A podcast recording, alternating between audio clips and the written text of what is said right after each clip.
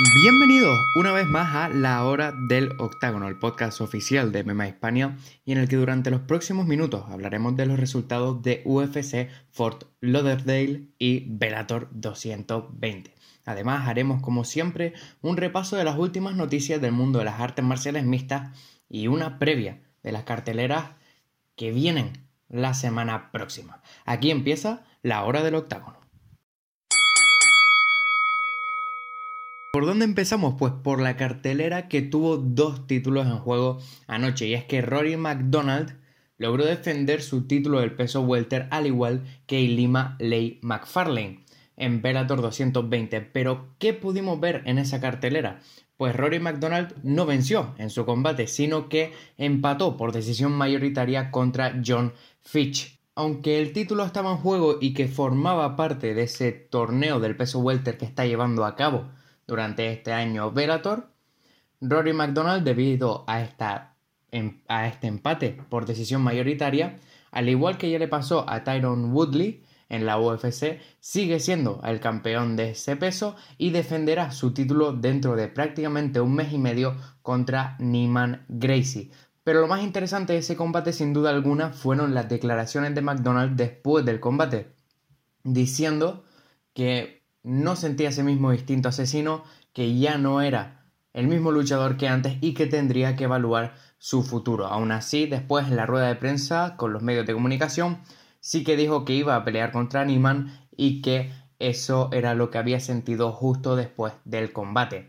Mientras tanto, Ilima Ley McFarlane logró vencer a Beta Arteaga por KO técnico en el tercer asalto, y fue una decisión de los doctores, ya que y Lima Ley, a pesar de haber estado perdiendo ese combate, logró conectar un gran codazo de derecha que abrió la frente de Beta Arteaga y que no la dejó seguir peleando en un combate que iba ganando al menos en los anteriores dos asaltos.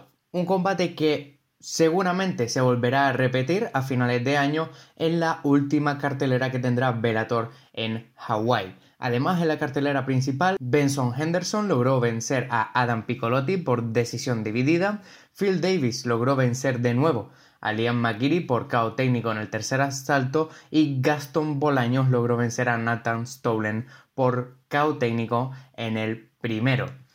Bellator regresará la semana que viene con Bellator Birmingham, pero analizaremos esa cartelera en la última parte del programa.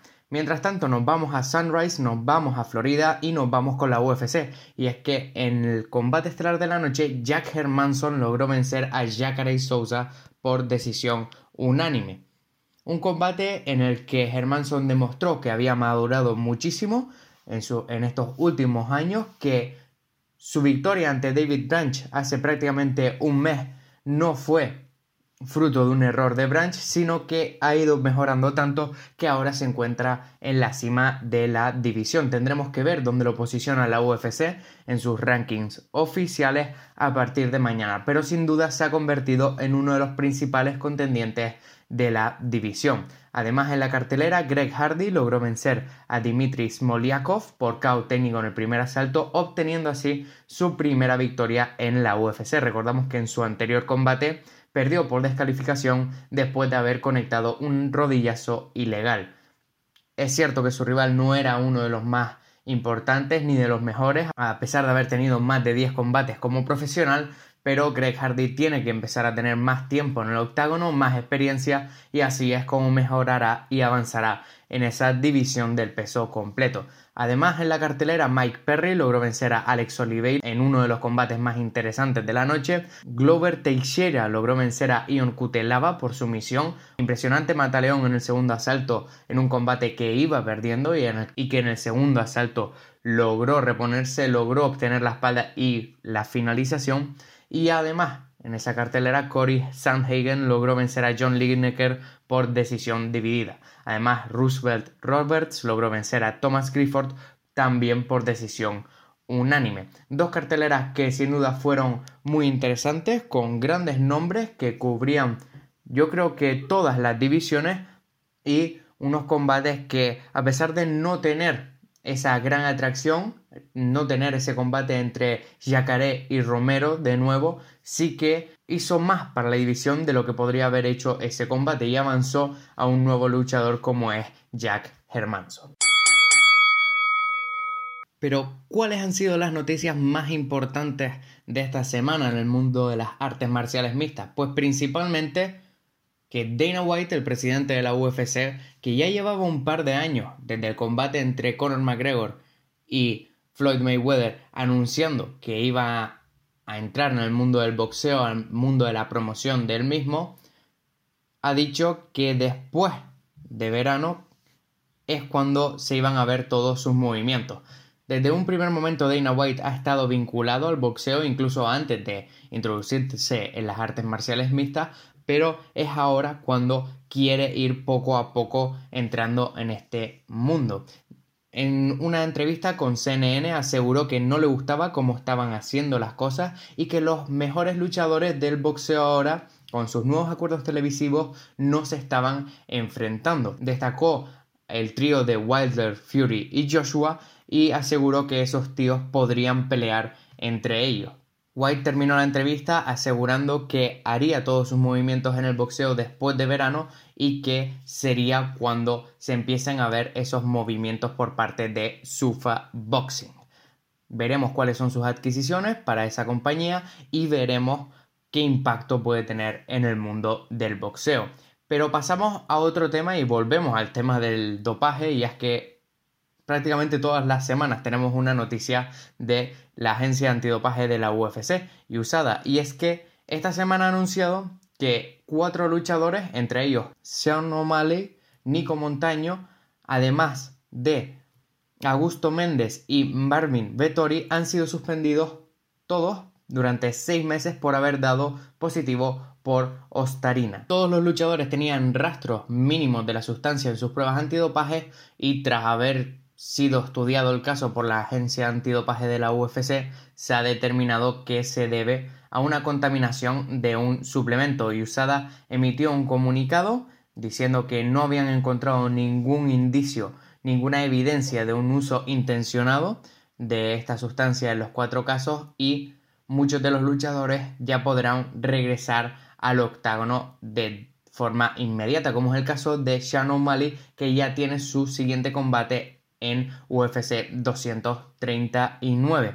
O'Malley dio positivo en dos muestras recolectadas, tanto el 5 de septiembre como el 8, y ambos positivos fueron tratados como la misma violación, sobre todo por las cantidades encontradas en la muestra. Como la sanción de O'Malley empezó el 19 de septiembre, ya puede regresar al octágono. Montaño, la ex campeona de la UFC, dio positivo el pasado 25 de octubre y fue suspendida de forma provisional el 15 de noviembre del mismo año. Montaño podría regresar al octágono a partir del 15 de mayo. Y por su parte, Martin, Marvin Vettori, que es el último de los cuatro luchadores que sigue en la UFC, también ha dado positivo por esta sustancia y puede regresar al octágono de inmediato. Y no nos movemos de este tópico de los positivos porque también otro de los luchadores de la UFC, Paulo Costa, ha sido suspendido durante seis meses por dopaje. Este también puede regresar de forma inmediata al octágono de la UFC, pero en esta ocasión ha sido suspendido por un procedimiento y no por un no por una sustancia, y es que el luchador brasileño ha empleado en más de una ocasión inyecciones de forma intravenosa para su supuesta rehidratación. La UFC lo tiene en su lista negra ya que pueden ser usadas para mejorar el rendimiento incrementando los niveles de plasma, para enmascarar el uso de alguna sustancia prohibida o incluso para cambiar factores del pasaporte biológico de un deportista. Según Costa, en declaraciones para MMA Fighting, aseguró que no se usaba para cubrir el uso de una sustancia prohibida, sino que simplemente era para rehidratarse tras dos cortes de peso, tanto en UFC 212 en Río de Janeiro como en UFC 217. Ambas comisiones atléticas, tanto la Comisión Atlética Brasileña como la de Nueva York, le han impuesto multas correspondientes a un tercio de lo que ganó esa noche y Costa ya puede regresar al octágono. Aún así, sigue esperando un rival. ¿Y qué carteleras podremos ver la semana que viene? Pues también tendremos dos y también serán ambas el sábado. Por parte de la UFC, esta regresa a Canadá, al Canadian Tire Center en Ottawa. En el combate estelar de la noche, Alaya Quinta regresará al octágono para enfrentarse a Donald Cerrone, que vuelve a bajar desde el peso welter al peso ligero después de haber vencido a Alexander Hernández en su primer combate de vuelta desde que perdió ese combate por el título contra Rafael dos años. Por su parte, Alaya Quinta, desde que perdió contra Khabib Nurmagomedov el pasado abril, ha logrado vencer a Kevin Lee en diciembre. Y desde entonces ha estado tanteándose qué o quién es su siguiente rival en el octágono. Y este parece ser el momento adecuado para continuar. Y es que Donald Cerrone no solo tiene uno de los nombres más importantes sea la división en la que sea, sino que también tiene uno de los activos más atractivos para pelear. Dos luchadores que pueden conseguir el noqueo en cualquier instante. Dos luchadores que también tienen una base de wrestling muy poderosa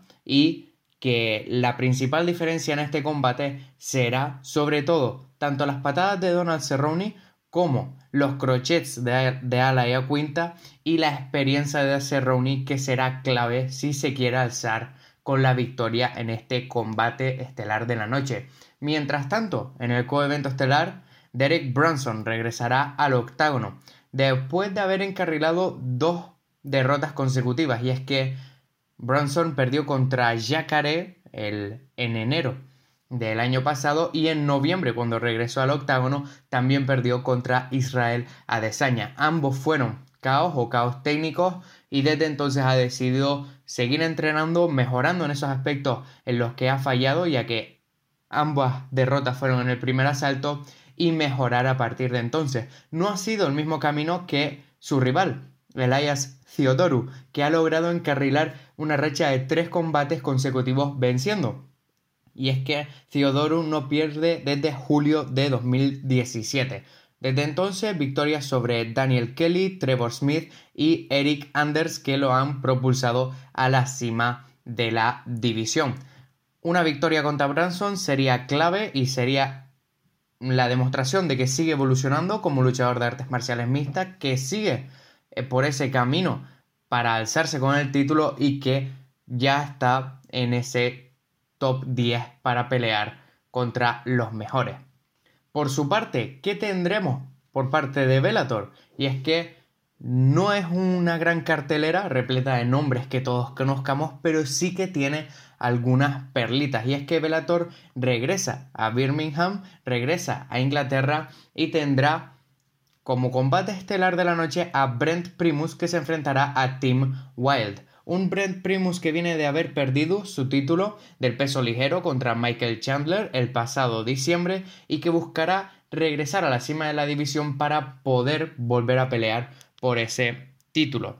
Por su parte, Tim Wild, ¿qué conocemos de Tim Wild? Pues que será su debut con Bellator.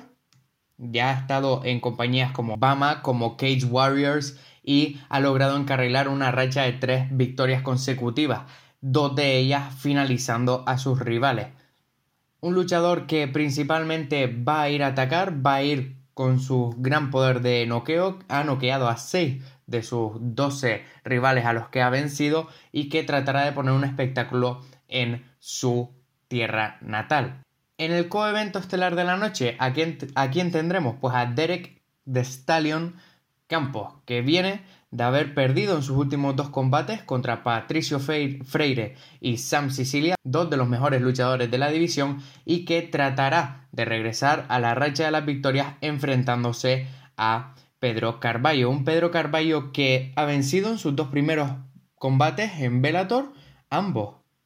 El último de ellos por su misión en el primer asalto y que tratará de imponerse sobre un Campos que es uno de los nombres más reconocibles de la compañía. La cartelera para Bellator pues también tiene otros grandes combates o al menos muy interesantes como el regreso de Fabian Edwards, el hermano de Leon Edwards, que podemos ver en la UFC. También tenemos a un luchador que estuvo en la UFC y que tendría que haber participado o haber entrado en la compañía, pero debido a problemas con su visado no pudo hacerlo, como es Saúl Rogers. También tendremos a Brian Moore y a Jim Wallhead, luchadores muy conocidos por su estilo agresivo, por su estilo de no parar y que podrán poner un gran espectáculo el próximo fin de semana para Velato. Pero hasta aquí llega este programa de la hora del octágono. Yo soy Adrián García, redactor y editor de memahispania.com y esto ha sido la hora del octágono.